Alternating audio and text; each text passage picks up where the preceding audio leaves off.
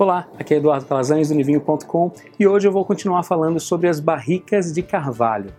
Bom, a qualidade do carvalho interfere bastante no resultado final do vinho. Existem carvalhos mais porosos e menos porosos, que absorvem menos o vinho. E os menos porosos são os mais utilizados, dão um toque mais sutil ao vinho e por esse motivo são os mais caros. E falando em custo, muitos detalhes estão envolvidos na produção das barricas de carvalho.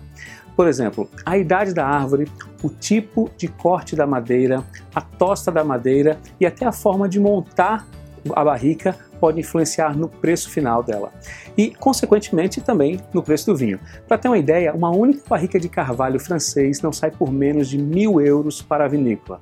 E apenas as barricas novas conseguem passar todos os aromas e estrutura para o vinho. Geralmente, as barricas são utilizadas no máximo duas ou três vezes. Depois disso, elas já são vendidas para serem utilizadas em outras coisas. E sempre após cada uso, as vinícolas precisam higienizar para não transmitir alguns aromas de mofo e de animal ao vinho. E se acontecer isso, ela vai perder todo o vinho que vai estar naquela barrica ali.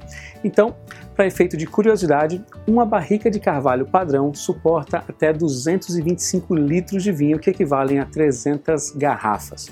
No próximo vídeo eu vou continuar falando sobre o carvalho. Por hoje é isso aí. Compartilhe com seus amigos, se inscreva no nosso canal do YouTube e se você tem alguma dúvida sobre o mundo do vinho, deixa aqui embaixo que eu vou responder em um próximo vídeo.